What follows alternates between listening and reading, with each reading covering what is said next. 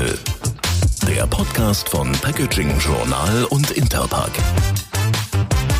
Packaging People ist hier der Verpackungspodcast von Packaging Journal und Interpack.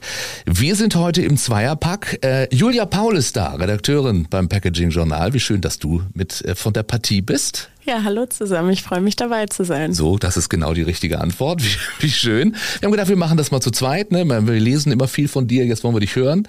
Ähm, und, und äh, letztlich hast du wahrscheinlich die viel spannenderen und klügeren Fragen zu stellen als, als ich gleich. Ja, das werden wir dann sehen, denke ich. Werden wir sehen und hören.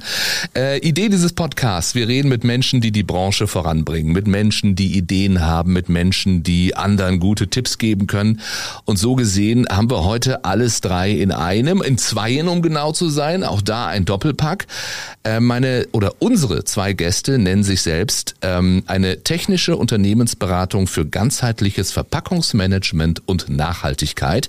Kann es also bessere Gesprächspartner Partner geben, wenn wir über Nachhaltigkeit sprechen wollen, wenn wir auch über die Packaging-Trends dieses ja noch ziemlich jungen Jahres sprechen wollen. Tilisco heißt die Firma und dahinter stehen Sonja Beer und Till Isensee. Frau Beer, erstmal Ladies First. Schönen guten Tag. Ja, vielen Dank für die Einleitung und äh, die Einführung und auch das war genau richtig. Also inhaltlich genau den Punkt getroffen. Gott sei Dank, ich mache mir gleich mal hier einen Haken, hat bis hierhin alles richtig. Till Isensee, guten Tag auch an Sie. Ja, moin moin aus dem Norden. Aus dem Norden, wo erreichen wir Sie? Äh, südlich Bremen.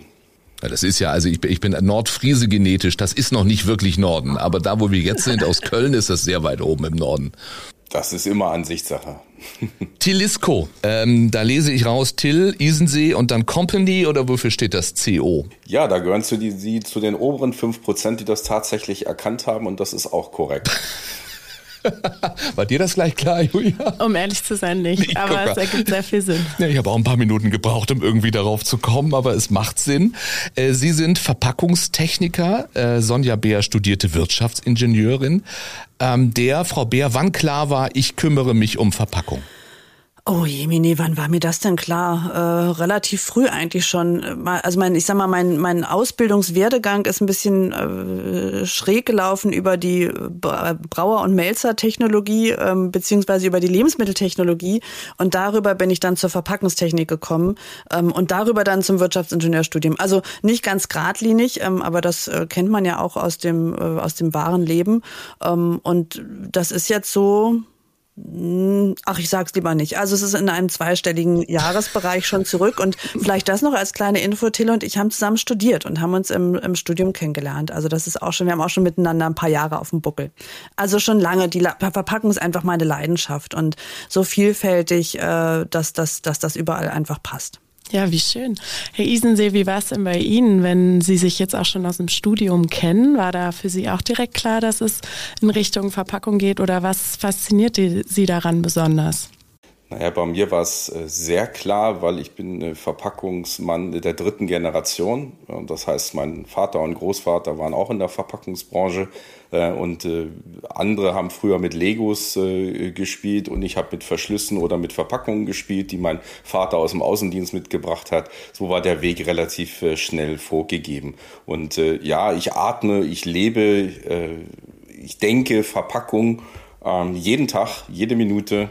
Ähm, wenn ich einkaufen gehe, mache ich das meist, allein, weil meine Frau nicht mehr mit mir einkaufen geht, weil ich immer die neuen Verpackungen in die Hand nehme und angucken muss, was immer ein bisschen Zeit äh, in Anspruch nimmt nimmt. Also Leidenschaft von der ersten Minute. Das teilen Sie mit vielen ne, in der Branche. Wir haben letztens mit Optima, mit dem Geschäftsführer von Optima gesprochen. Der hat auch gesagt, er kann nicht mehr einkaufen gehen und wenn, muss er alleine gehen, weil er steht an jeder Ecke und sagt, guck mal hier, guck mal da. Wenn Sie mit Verschlüssen gespielt haben und mit Verpackung, äh, um dann gleich schon mal in Richtung Nachhaltigkeit zu gehen, äh, hätten Sie jetzt weit weniger zu spielen als früher. Kann man das so sagen? Naja, der Verpackungsmenge insgesamt ist ja deutlich mehr geworden im Vergleich zu äh, vor ein paar Jahrzehnten. Also so gesehen, in die, was die Vielfalt angeht, auch was, wenn wir jetzt auf die Materialien eingehen äh, wollen, dann ist es ein Vielfaches von dem, was es vor äh, 40, 50 Jahren gab. Hm. Machen wir gleich, gehen wir ausführlicher darauf ein. Ähm, mich hat es ein bisschen fasziniert bei Ihrem Lebenslauf. Sie waren lange in Frankreich, ne? von 95 bis 2006, wenn das richtig ist, was, was auf Ihrem Profil steht. Ähm, welche Erkenntnisse haben Sie damals von dort mit nach Deutschland gebracht? Wow, äh, alles auszuführen würde den Rahmen äh, sprengen. Äh, erste Erkenntnis, ich hätte mich nie sehr als typisch deutsch bezeichnet, in Frankreich zu leben und zu arbeiten und auch noch Führungskraft zu sein. Das heißt, Franzosen äh, zu führen, äh, führt einen sehr schnell dazu, dass man feststellt, man ist doch sehr äh, genau und pedantisch und 100 Prozent orientiert. Das war so eine der, der Erkenntnisse, die ich hatte. und die andere ist die Lebensqualität und die Arbeitsweisen der Franzosen können wir uns hier ein großes Stück von abschneiden, weil die sind wesentlich relaxter, als wir das in unserem Businessleben sind. Und wie sieht es da mit Blick auf äh, die Verpackung aus? Gibt es da große Unterschiede in Frankreich? Ich meine, da wurden ja jetzt äh, mit diesem Jahr auch neue Gesetze eingeführt für ähm, das Wegfallen von Plastikverpackungen bei Obst und Gemüse, was eingeführt werden soll. Haben Sie da was aus Ihrer Zeit noch ähm, sehr mitgenommen oder in Erinnerung? Ja, zu dem Zeitpunkt war das nicht so entscheidend. Also wir müssen unterscheiden zwischen den Verpackungen Ne? Verpackungen sind in der Regel international. Sie machen keine äh, Verpackung oder kein Packmittelhersteller stellt Verpackungen her, die nur in einem Markt funktionieren. Es wird immer international äh, gedacht. Äh, denken Sie an äh, von mir aus Obst- und Gemüseschalen, die sehen in, in Spanien, in Frankreich, äh, in Deutschland ähnlich aus, sind auch ähnliche Hersteller. Sie unterscheiden sich dann, wenn sie aus Südamerika kommen. Also die Winter-Obst- und Gemüseschale ist tatsächlich in der Spezifikation etwas anders als die Sommer-Obst- und Gemüseschale, wenn sie aus Europa kommt. Das ist die Verpackung. Das andere ist das, was Sie ansprachen, ist der Bereich Recycling und der Umgang mit dem End of Life oder auch gelbe Sackmaterial. Und da unterscheiden sich die Länder äh, doch erheblich. Äh, und da spiele ich den Ball Volley rüber an äh, Sonja. Das ist ja ihr äh, Fachgebiet in den Unterschieden der jeweiligen Nation. Und äh, Sonja, ich denke, da kannst du sicherlich auch noch was dazu sagen. Ja, danke. Äh, klar, also die Länder unterscheiden sich zurzeit massiv, obwohl wir eine Europäische Union sind und ähm, es genau wie du sagst im Interesse der Inverkehrbringer massiv stehen würde, eine harmonisierte, einheitliche Verpackung zu haben ähm, und sich auch auf Verbote, die irgendwo in einem Land gelten, genauso verlassen zu können, dass sie in einem anderen Land gelten. Das ist aktuell nicht der Fall. Wir werden da sicherlich hinkommen. Ähm, genau, neue Packaging and Packaging Waste Regulation steht in den Startlöchern. Da gibt es ja Ansätze zur Harmonisierung. Ähm, man muss aber ganz klar sagen, Frankreich ist viel konsequenter, was das Aussprechen von Verboten angeht. Und äh, dort sind auch die Leute ähm, tatsächlich viel mehr gewillt, sich dem zu unterwerfen, offensichtlich, als das in Deutschland der Fall hm. ist. Haben Sie eine Erklärung, woran das liegt? Ist das das Zentralistische in dem Land? Ist das, äh, weil man vielleicht auch mehr bezahlt äh, in, in Supermärkten für Lebensmittel und dann vielleicht ja auch Recyclingmaßnahmen quasi mitbezahlt, ohne es dann noch zu merken? Ähm, also es, ich kann da keine, keine einfache Antwort drauf geben. Also A, weil mir die Erfahrung fehlt, in dem Land zu leben. Das hat mir Hilfe raus, allerdings zu einer anderen Zeit. Da hat sich einfach wahnsinnig viel geändert. Ähm, und wir sehen ja gerade in Frankreich das ganze Thema Entsorgung, Recycling, getrennte Sammlung. Also ich war im Sommer, war ich in Paris und das ist, äh, das ist eine Katastrophe. Da sind wir weit weg davon, von getrennt Sammlungen äh, von Kunststoff oder Verpackungen und Papier und so weiter. Ähm, das funktioniert zumindest zumindest dort, wo ich war, in, in der Hauptstadt, ähm, nicht besonders gut. Und da, da kann man schlecht einen Vergleich äh, oder, oder eine Ursache, ähm, also kann ich nicht, kann ich nicht benennen, ob das wirklich daran liegt, an der, an der ja, zentralistischen äh, Regierung, wie das in Frankreich üblich ist. Ja. Das war jetzt auch erstmal nur so eine spontane Vermutung. äh, aber klar, wir wollen jetzt auch nicht auf die einzelnen Länder dann gucken. Ich fand einfach, einfach spannend, ne? der Herr Isensee, dass Sie ja dann auch wirklich Entwicklungen erlebt haben, auch Entwicklungen dann äh, in, in anderen europäischen Staaten. Und Frau Beer, Sie gucken eben dann auch darauf, wie es in anderen Ländern ist und wie es dann natürlich bei uns ist. Äh, bevor wir da noch ein bisschen äh, tiefer einsteigen, wer es nicht weiß, ähm, was bedeutet Verpackungsmanagement jetzt im Falle von Telisco? Also was genau machen Sie? Wem helfen Sie? Ja, also Verpackungsmanagement äh, heißt eigentlich äh, dieser ganzheitliche ähm, Anspruch und Ausblick äh, auf die Verpackung. Also es geht nicht nur um äh, eine Verpackungsoptimierung im, im Sinne von äh, Materialreduzierung oder Kosteneinsparung, äh, sondern wir, wir betrachten äh, gerne die Verpackung in ihrem gesamten Life Circle, also von der Entstehung über die Nutzung bis hin zum End of Life äh, und dann eben das Recycling im Idealfall. Ähm, und das ist ja auch das Ziel, was da von der Europäischen Union ausgerufen worden ist, schließt schließen wir diesen Kreislauf. So, und Management heißt eben, wir sind kein Verpackungshersteller, sondern eine Beratungsfirma und wir setzen uns mit den äh, ganzen Details, die da auf einen zukommen, ob es jetzt äh, rechtliche Dinge sind ähm, äh, oder eben materialspezifische Dinge auseinander und wir helfen äh, den Firmen vom kleinen äh, Start-up bis hin zum Großkonzern äh, ihre ich sag mal, Ziele zu definieren, ihre Art und Weise, die Sachen zu betrachten. Wir nennen das sogenanntes Nachhaltigkeitsranking, äh, sich klar zu werden, was sie denn wollen, weil es gibt nicht die, eins, die einzelne Lösung äh, für nachhaltige Verpackung, sondern sie ist immer individuell auf das, das jeweilige Unternehmen anzuwenden, auf deren äh, Zielgruppe, auf deren Produkte und, und, und.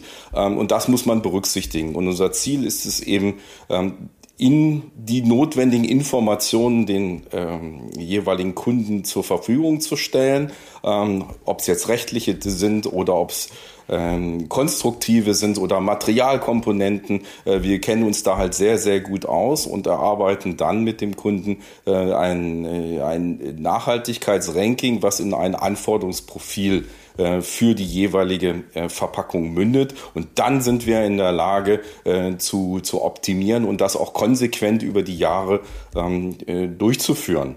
Und äh, das sorgt halt dafür, dass äh, sehr effizient an diesen Sachen gearbeitet äh, werden kann und dass eben auch äh, der Bereich Kommunikation, also tue Gutes und rede drüber, im Gleichschritt geht mit der technischen Entwicklung. Na, ansonsten äh, kommt es oft dazu, äh, dass Ziele gesetzt werden, die sich dann widersprechen und das führt dazu, dass der Verpackungsingenieur völlig hilflos da steht und nicht weiß, in welche Richtung er gehen soll und das versuchen wir zu verhindern. Ähm, und wie gesagt, vom Start-up bis hin zum Großkonzern wenn wir manchmal mit mit Kunden sprechen, ja, und die kommen mit einem Problem zu uns oder sagen, Mensch, ich habe hier irgendwie, wir brauchen eine neue Lösung oder was ist denn jetzt eine nachhaltige Verpackung äh, oder ich brauche irgendwie eine Optimierung.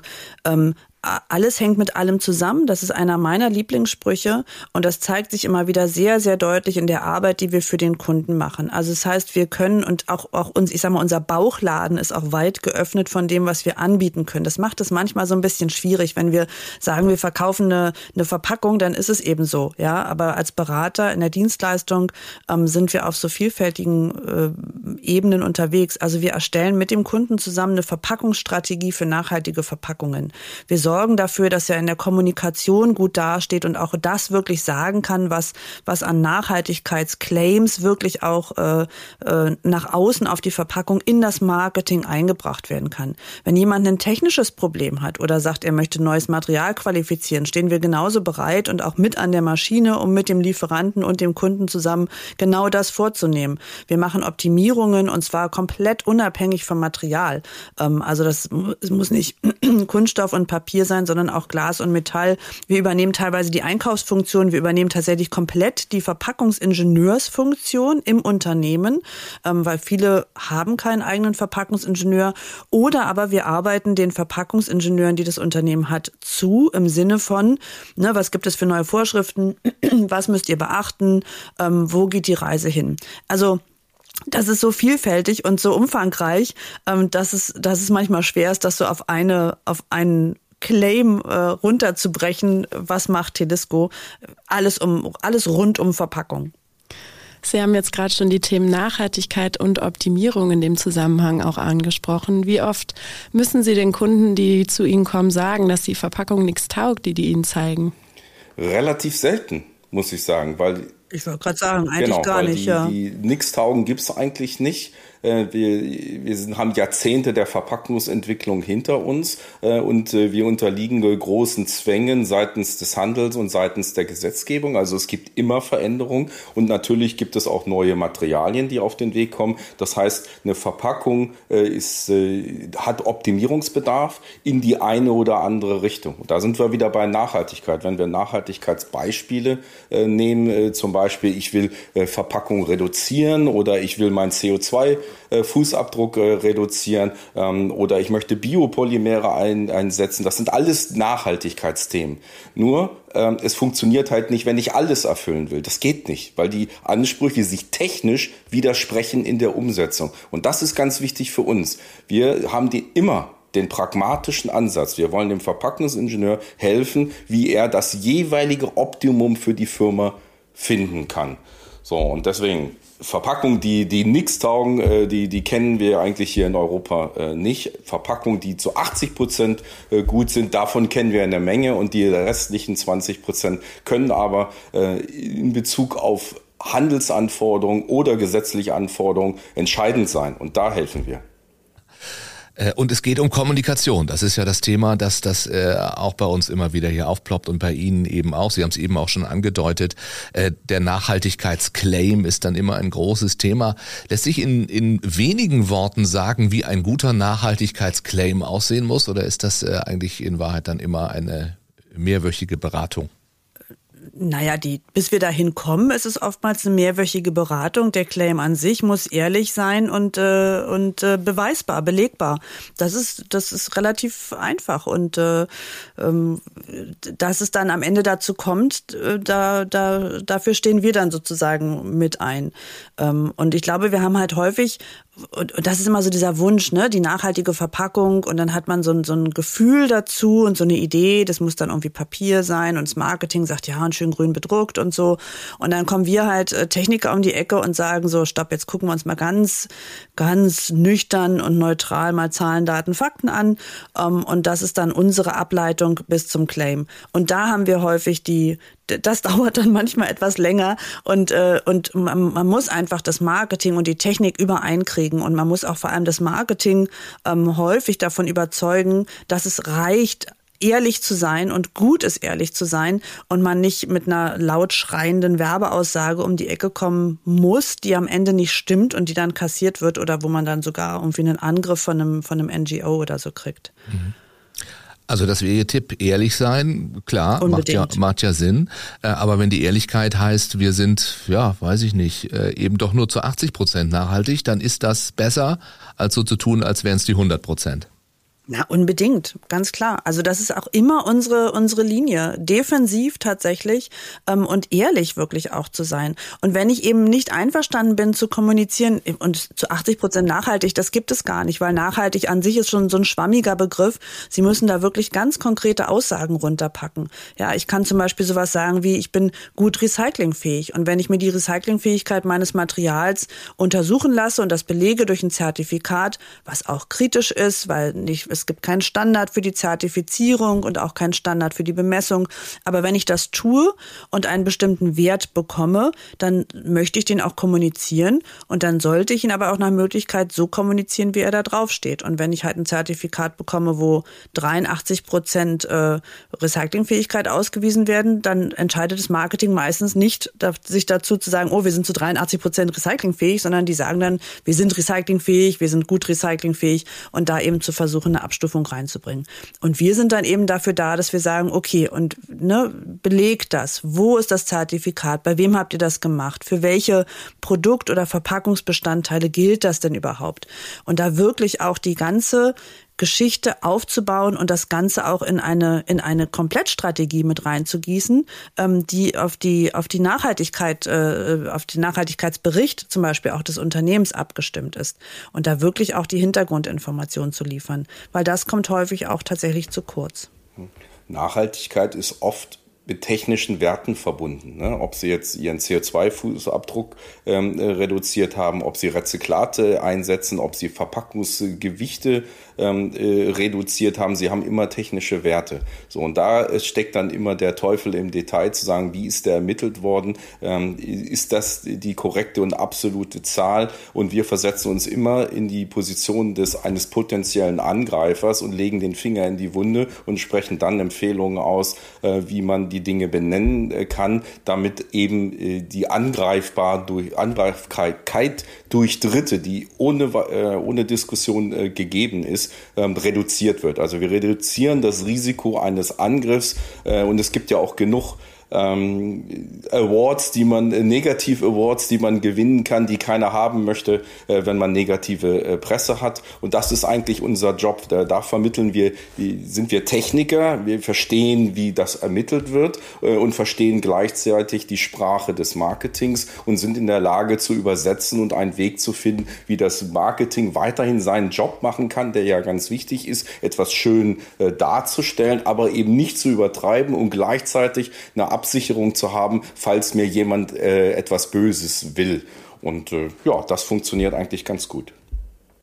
Greenwashing äh, ist das große Thema natürlich und das, das darüber reden wir ja jetzt. Ähm, was ich mich frage, wo hört, ich nenne es mal Beschönigung auf, ähm, gerade weil Sie ja die, die Nöte des Marketing ansprechen. Und wo fängt, nennen wir es mal das große Lügen an? Also wie viel vielleicht auch ein bisschen Greenwashing ist auch erlaubt?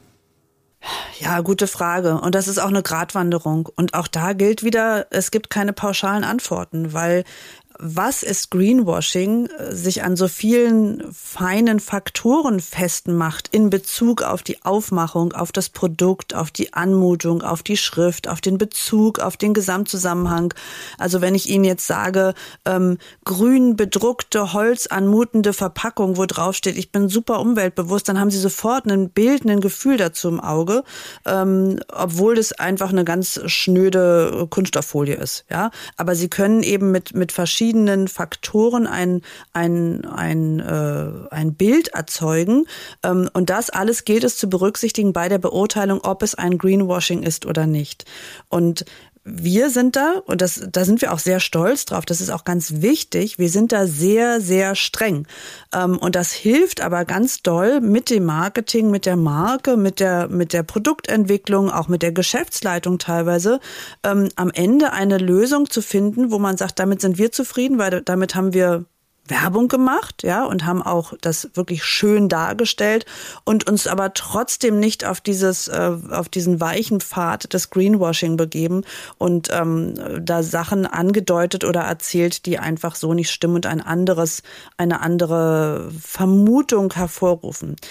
Und wir haben ja gerade, und das, das äh, ist auch so wichtig, dass es auch mal gerichtsfest festgestellt wird, das Urteil vom äh, Landgericht Stuttgart, äh, da geht es ja um die Ausweisen des, der Klimaneutralität, ähm, die ganz klar die, die Grenzen gezogen haben, die ganz klar die Linien gezogen haben. Und das ist super wichtig in der Beurteilung. Ne? Die sagen, du musst erstmal eigene Einsparungen vornehmen, du musst ausführlich berichten, was genau hast du eingespart, was wird kompensiert, wie, wie groß ist der Anteil, den du kompensierst. Und wenn wir das mit dem Marketing diskutieren oder auch ja mit der mit der mit dem Produkt, dann hört man immer schon so, ja, was sollen wir denn noch auf die Verpackung raufbringen? Dafür haben wir gar keinen Platz. Und dann sagen wir, da, da versuchen wir dann Kompromisse zu finden, ja, und versuchen zu sagen, okay, wie könnt ihr euch am besten absichern, auch im Sinne einer Risikominimierung? Jetzt hört man ganz oft, dass nachhaltige Verpackungen vom Handel und von den Verbrauchern gefordert werden. Ähm, Sie sagen aber, keiner weiß so recht, was das genau bedeutet. Ist das so oder gibt es da, ist da auch einfach eine Diskrepanz zwischen dem, was der Handel als nachhaltige Verpackung ansieht und die Verbraucher? Definitiv. Also wenn wir jetzt wieder in diesem Ranking äh, denken, also was ist eigentlich so die höchste Priorität und was ist so das, äh, das Wichtigste, dann äh, muss man klar sagen, dass der Verbraucher ein völlig anderes Verständnis hat von, von Nachhaltigkeit als der Handel und der Handel hat wieder ein völlig anderes Verständnis als die Marke und wir Verpackungsingenieure haben wieder ein anderes Verständnis als alle drei anderen. Ähm, wenn wir jetzt beim Verbraucher anfangen, äh, dann ist es tatsächlich so, und das sehen wir durch das Kaufverhalten äh, verschiedener äh, neuer Verpackungslösungen. Äh, wenn der Verbraucher papierbasierte Verpackungen sieht, dann ist äh, für ihn Papier nachhaltiger gegenüber äh, Kunststoffen und das zeigt er durch sein Kaufverhalten und findet das toll. Äh, wenn wir Techniker uns das dann angucken und sagen, naja, ähm, eigentlich ist es gar keine Papierverpackung, sondern eine sogenannte Verbundverpackung, also Papier plus Kunststoff, damit ich überhaupt die Verpackungsfunktion ähm, erfüllen kann, also äh, Schutz, Transport, äh, Dichtigkeit und all diese Dinge, die eine Verpackung eigentlich hat, äh, dann sagen wir, naja, äh, sie ist vielleicht dahingehend nachhaltiger, wenn ich jetzt Papier Papier mit Kunststoff äh, vergleiche für ähm, bestimmte Betrachtungen, vielleicht CO2. aber sie ist eben jetzt äh, eine Verbundverpackung und damit in der Recyclingfähigkeit möglicherweise äh, nicht so gut wie ein reiner Kunststoff. Äh, und so kommen wir genau in diese, dieses Spannungsfeld, was wir am Anfang diskutiert haben, dass es unterschiedliche Ansichten gibt. So, und dann gibt es auch noch 20 verschiedene Ansichten. Und genau durch diesen Dschungel führen wir durch und versuchen für den jeweiligen Kunden dann den Weg zu finden, den er gehen kann und der dann einen Kompromiss darstellt, sowohl für Handel, ähm, der gerne mit und äh, oder beziehungsweise oder Abfragen äh, operiert. Das heißt, es müssen nicht mehrere Anforderungen erfüllt werden, sondern wenn eine erfüllt ist, zum Beispiel die Reduzierung des äh, Gewichts, ähm, dann reicht ihm das.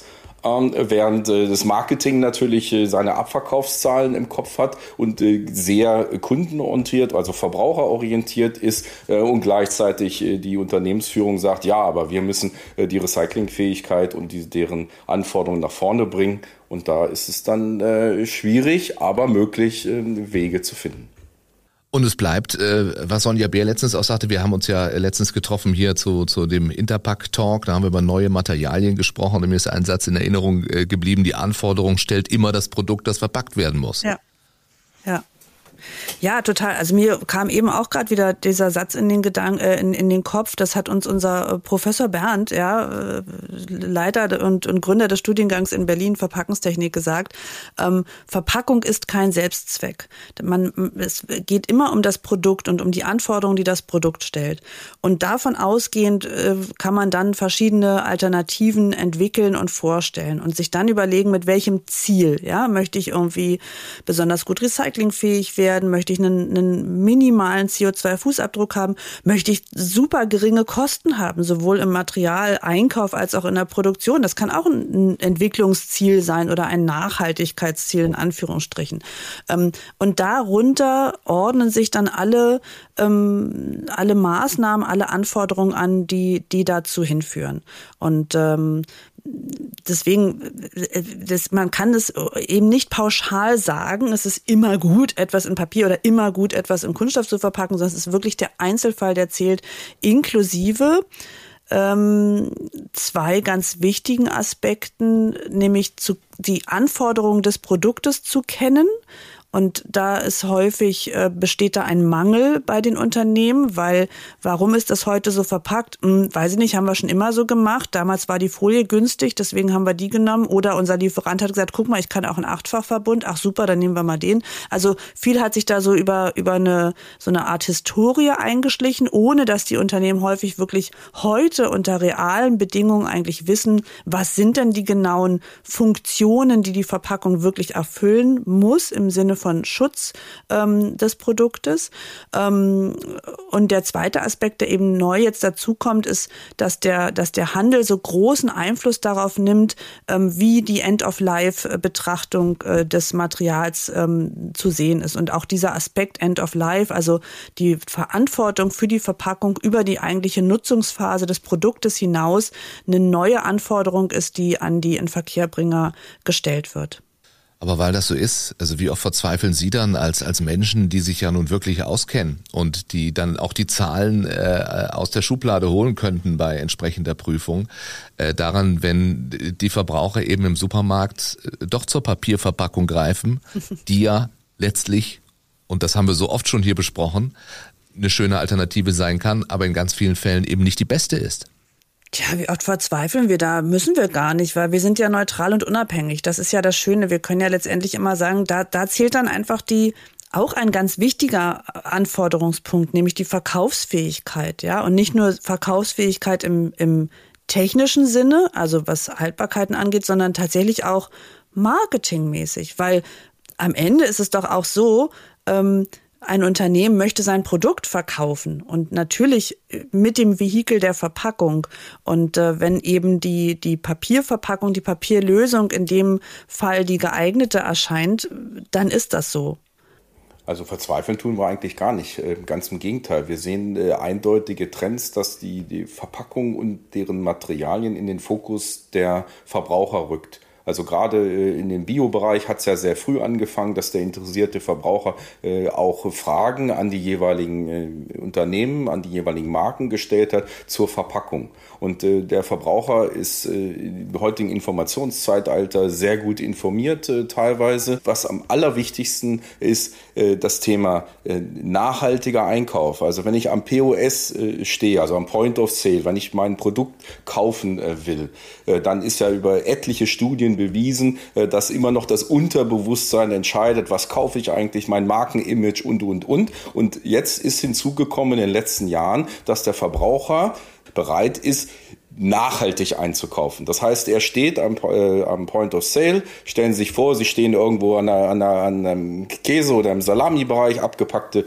äh, Salami äh, und Sie sehen die ganzen Marken, Sie sehen die ganzen Produkte ähm, und wollen jetzt nachhaltig äh, einkaufen. Und dann findet ihrem, in Ihrem Gehirn tatsächlich im Unterbewusstsein statt, ähm, ich sehe hier zwei Meter, ah, hier ist eine Verpackung, da steht drauf ähm, 80 äh, Prozent äh, recyclingfähig oder 90 Prozent recyclingfähig. Auf der anderen steht drauf, ah, 30 Prozent Rezyklate. Eine andere Verpackung sieht nach Papier äh, aus oder ein Papierverbund. Ähm, aber man sieht, dass der Verbraucher das beurteilt und danach einkauft. Und das wiederum ist die Grundvoraussetzung, dass der, der, der Marketier durch seine Kommunikation den Verbraucher Verbraucher in die Richtung lenkt, wo er es gerne haben möchte. So, und das ist neu. Und weil das in den Fokus des Marketings gerückt ist, äh, hat die Verpackung jetzt noch mehr an Bedeutung äh, gewonnen. Und das Marketing ist ja beim, bei den äh, Marken die treibende Kraft. Das ist ja nicht die Technik, das ist ja nicht die Entwicklung, sondern das Marketing sagt, da wollen wir hin. Die, diesen Claim möchte ich gerne haben. Lieber Verpackungsingenieur, sag uns, was es an äh, technischen Lösungen dazu gibt. Und das begrüßen wir. Wir begrüßen, dass der Verbraucher ähm, äh, entsprechend handeln will, dass die Anforderung an die Marken kommt. Die Marken nehmen es auf, sie sehen ein äh, verändertes Verbraucherverhalten und geben es wieder an die Technik äh, weiter. Und so kommt der Kreislauf in, in, in Gang und wir können uns über die Jahre immer weiter optimieren. Also eigentlich sind wir begeistert vom äh, Verbraucher, dass er kritischer wird. Und ich glaube auch, was man auch nicht vergessen darf, ist ja, ähm, dass sozusagen nichts dagegen spricht, weiterhin ehrlich und offen in der Aussage zu bleiben. Also wenn ich darauf hinweise, wie wird entsorgt, wo geht das hin, da ist noch Luft nach oben, wir entwickeln das weiter und so. Äh, das ist ja eine, eine Minimumanforderung tatsächlich, die wir dann auch immer in der Kommunikation stellen, damit die Marke ähm, wirklich auch, auch ehrlich ist. Auch zum Beispiel zu sagen, selbstverständlich nehmen wir Kunststoff, weil wir wissen, ähm, dass das Produkt halt wirklich geschützt werden muss. Und das ist das Wertvollste. Ja, das Produkt hat einen viel, viel höheren Einfluss auf CO2-Fußabdruck, auf Ressourcenverbrauch oder Ressourcennutzung, als es die Verpackung an sich hat. Und äh, da kein Missverhältnis aufkommen zu lassen, sondern zu sagen, wir nutzen die Verpackung, die das Produkt am besten schützt. Ähm, auch das ist immer ähm, ein Kommunikationsziel. Und man muss ja auch sagen, zumindest haben wir den Eindruck, dass, ähm, weil das alles so ist, wie Sie das eben geschildert haben, ja äh, Packmittelhersteller, Verpackungstechnikhersteller, Maschinenhersteller äh, durchaus gut gewappnet sind, oder für diese Herausforderung? Ja, oder sind nicht? sie das? warum nicht? Ja, warum nicht? Ähm, ist noch Luft nach naja, oben. weil da, ja, da ist, ist, überall und immer ist noch Luft nach oben. Also was uns tatsächlich häufig begegnet und und äh, das, also wir sind ja häufig für die Marke tätig. Wir werden auch für Verpackungshersteller tätig, ja, und beraten die und schulen die. Das machen wir auch ganz viel, dass wir Workshops machen, äh, dass wir den Vertrieb schulen und zwar auf das richtige Wording, auf die richtige Bedeutung auch der Sachen und so ein bisschen weg von diesen ganzen Mythen, ja, also immer so dieses pauschal, naja, Papier ist besser oder ähm, neulich dann auch wieder, ja, wenn ich dann erst Sachen so weit transportieren muss, das ist ja ganz, ganz schlecht für die CO2-Bilanz und so. Also diese ganzen Pauschalaussagen so ein bisschen wieder einzufangen. Und tatsächlich ist es aber so, und das ist ja auch logisch, was möchte ein Verpackungshersteller? Der möchte seine Verpackung verkaufen. Ja, so wie die Marke ihr Produkt verkaufen möchte, ähm, geht das ja dem, dem Verpackungshersteller auch so. Und natürlich wird er ein gutes Marketing für seine Verpackung machen. Und da sehen wir uns manchmal wirklich so als äh, Brückenglied oder als mit Händler, ne, also auch den Verpackungsherstellern mit ins Heft zu schreiben, zu sagen, seid doch ehrlich und transparent weist die Recyclingfähigkeit, weist die allen Nachhaltigkeitskriterien, weist die nach und kommuniziert die auch richtig an eure Kunden wiederum, damit die das auch entsprechend gut einsetzen können. Ja, das, äh, in den letzten äh, 40 Jahren ist ja die Verpackungsbranche äh, dahingehend äh, geprügelt worden, äh, dass wir möglichst schnell, möglichst effizient, möglichst kostengünstig äh, verpacken äh, können. So sind ja dann auch die, die, die Multilayer-Verpackungen entstanden, also das Zusammenfügen verschiedener Schichten, die einzelne spezielle Funktionen äh, mitbringen, um eben möglichst effizient zu sein. So, und die, die äh, Branche selber ist so ein bisschen äh, auf der ja, auf dem linken Bein erwischt worden, als jetzt äh, plötzlich der Nachhaltigkeitsaspekt, also die Recyclingfähigkeit und all die Aspekte ähm, eine größere Rolle spielen als die Effizienz. Und die Reaktion war natürlich, ja, es sind höhere Kosten. Und äh, da äh, kommen dann auch wieder stereotype äh, Reaktionen, dass bei höheren Kosten äh, geht speziell der Handel auf die Barrikaden und, und, und. Das heißt, unser Anforderungsprofil, wie wir eine Verpackung sehen, hat sich grundlegend geändert. Und dass sich dann äh, ein äh, High-Speed-D-Zug nicht sofort äh, zum Bremsen kriege und in eine andere Richtung lenken kann, das ist schon, das ist schon klar. Und da brauchen wir einfach ein bisschen Zeit. Aber wir sehen, und das muss man der Verpackungsbranche auch wirklich zugute halten, und das erwarten wir auch auf der Interpack äh, wieder. Äh, es kommen immer wieder neue Lösungen. Man ist extrem kreativ. Man versucht den, den Wünschen der, der Kunden, also sprich der Markenartikler, äh, gerecht zu werden. Äh, auch wenn man vielleicht die Anforderungen nicht ganz versteht geht, weil die Sprache der Verpackungsleute ist eine technische Sprache. Wir reden in Geschwindigkeiten, wir, wir reden ähm, in, in, in Mühe, in Barriereeigenschaften und, und, und, während die Kunden in, in Marketing, in äh, Kommunikation reden. Und da redet man öfter mal gerne aneinander vorbei, aber das ist auch so ein Spannungsfeld, wo wir halt äh, übersetzen, weil wir beide Seite, Seiten kennen und es gibt immer Möglichkeiten, es gibt immer Lösungen. Wir sind bei Weitem nicht am Ende von dem, was machbar ist. Absolut. Und das würde ich auch nochmal unterstreichen wollen, ähm, auch was sich auf Seiten des Recyclings gerade tut. Das ist fantastisch. Also technisch, was für Möglichkeiten sich offenbaren und warum?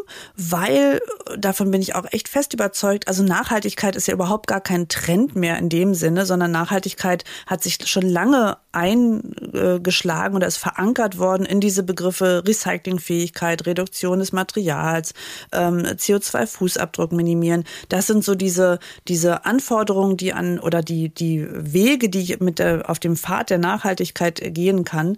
Und dafür gibt es immer mehr Lösungen, genau wie Till gesagt hat, sowohl materialseitig als auch hinten raus in die, in die Betrachtung der Entsorgung und des Recyclings und auch in, das, in die Rückgewinnung und in das Schließen der Kreisläufe, also auch in den Wiedereinsatz von Material, um wirklich, ähm, ja, um wirklich einen, einen Kreislauf zu haben. Und zwar nicht nur punktuell für ein Segment, ein Produktsegment, sondern übergreifend für, ähm, für viele, viele Materialien. Ja, Geschwindigkeit und Recycling, das sind nochmal zwei gute Stichworte. Bis 2025 soll sich da ja auch noch einiges tun und die Uhr tickt. Was würden Sie denn sagen? Wie laut tickt die schon und warum? Sehr, sehr laut. sehr laut. Ähm, ja, sehr laut für den Handel insbesondere. Ja, ähm, die haben sich äh, schon schon eigentlich knapp vor oder mit dem in Kraft treten des Verpackungsgesetzes sehr weit aus dem Fenster gehängt, ähm, zu sagen, bis 2025 erreichen wir unsere Ziele, die so alle unisono in die Richtung gehen, äh, alle unsere Eigenmarkenverpackungen sollen recyclingfähig sein oder sogar 100 Prozent unserer Verpackungen sollen recycelbar und recyclingfähig sein. Wir sparen alle 30 Prozent Material ein, ohne tatsächlich zu wissen, was das an, und da da, das hat auch Till vorhin gesagt, was das wirklich an technischen, was das technisch bedeutet oder auch an Kosten bedeutet.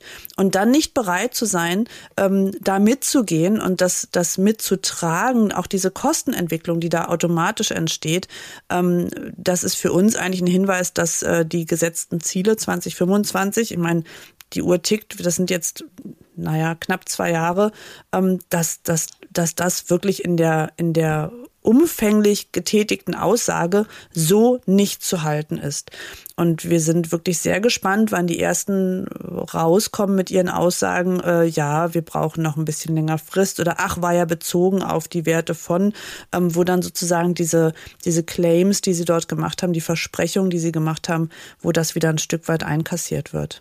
Also wir, wir nennen das Transformationsprozess und die Transformation, also sprich das Anpassen auch der Maschinentechnik, äh, der Produktion, wie gesagt, die auf Highspeed und, und, und ausgelegt äh, ist, das ist ein Prozess, der Jahre in Anspruch nimmt. Ähm, und äh, zwei, drei, fünf Jahre sind nichts, wenn man weiß, dass Maschinenlieferzeiten durchaus auch mal neun Monate und länger sein können. Und dann reden wir ja nicht von einer Maschine, die da steht, sondern viele, viele, viele. Ähm, und das sorgt halt dafür, dass so ein ganzer Markt nicht von heute auf morgen gedreht werden kann. Jetzt haben wir Interpack wieder. Das ist ja dann auch die Möglichkeit für, für den, den Austausch, für kreative Ideen, über die wir ja auch gesprochen haben. Ähm, was erhoffen Sie sich denn von so einem großen Branchentreffen, von so einem internationalen, wie es es ja jetzt lange nicht mehr gegeben hat hier in Deutschland?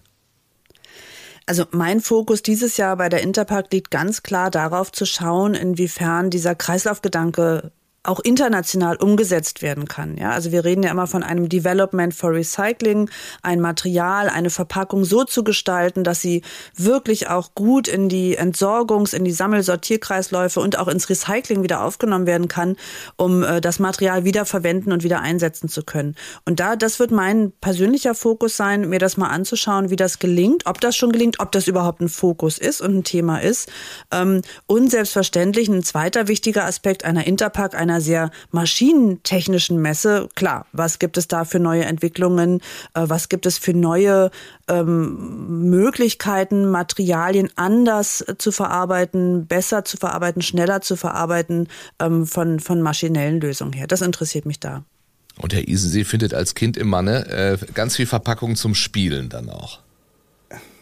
Äh, die Interpack, äh, ja, da gibt's viele Verpackungen, es gibt aber auch viele äh, Maschinen. Es ist auch ein Branchentreff, wo man sich mal wieder sieht. Und es ist halt die internationale Leitmesse, das ist richtig. Und im Vergleich zu anderen ähm, nationalen Messen treffen wir halt brutal auf die Anforderungen des Auslands. Es sind halt sehr, sehr viele außereuropäische ähm, Besucher halt auch da und die bringen ihre Aspekte mit. Und das finde ich spannend, wenn man auf die trifft, wenn man mit denen äh, sich unterhält. Äh, wie weit ist denn Japan? Wie weit ist denn Asien? Wie sieht denn Australien äh, Nachhaltigkeit oder diese Dinge? Welche Claims sind da denn äh, wichtig? Wir sehen äh, auch in den Gesetzgebungen, äh, der USA ist teilweise strikter als wir in der EU, sind die Vorgaben, die wir hier in Richtung Nachhaltigkeit machen. Äh, Stichwort äh, Green Deal von der von der Leyen, von der EU, äh, wird das als Eintrittshürde, ähm, als Barrikade, das Abschotten der EU verstanden oder als Vorbildfunktion. So, wir kriegen einfach ein Feedback von, von den Leuten, die da sind, wo wir sonst nicht rankommen. Und das ist sehr, sehr spannend, weil wir tun ja, wir glauben ja immer, dass wir ganz vorne mit dabei sind, wo ich, weil ich mir in einem, dem anderen Punkt nicht sicher bin. Und dann wird uns mal der Spiegel vorgehalten. Und da ist die Interpack äh, eine hervorragende äh, Messe, sowohl auf den Ständen, ähm, mal mit Amerikanern, Chinesen, äh, Japanern, äh, Indern äh, ins Gespräch zu kommen, äh, als auch mit den Besuchern immer wieder. Und das genießen wir eigentlich. Also das ist, ich weiß nicht, das ist meine 16. Interpack.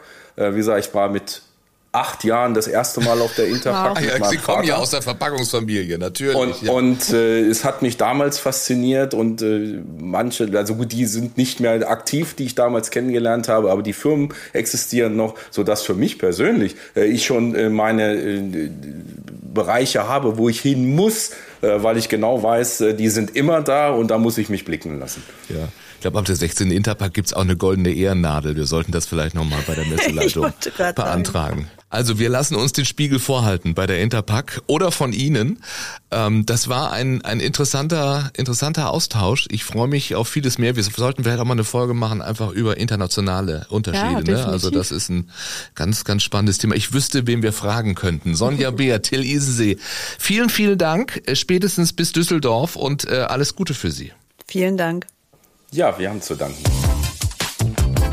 Das war Packaging People, der Podcast von Packaging Journal und Interpack.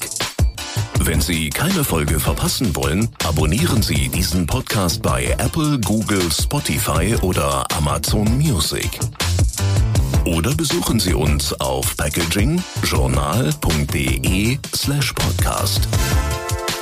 Und auf der Interpack, die weltgrößte Messe für die Verpackungsbranche, findet statt vom 4. bis 10. Mai in Düsseldorf.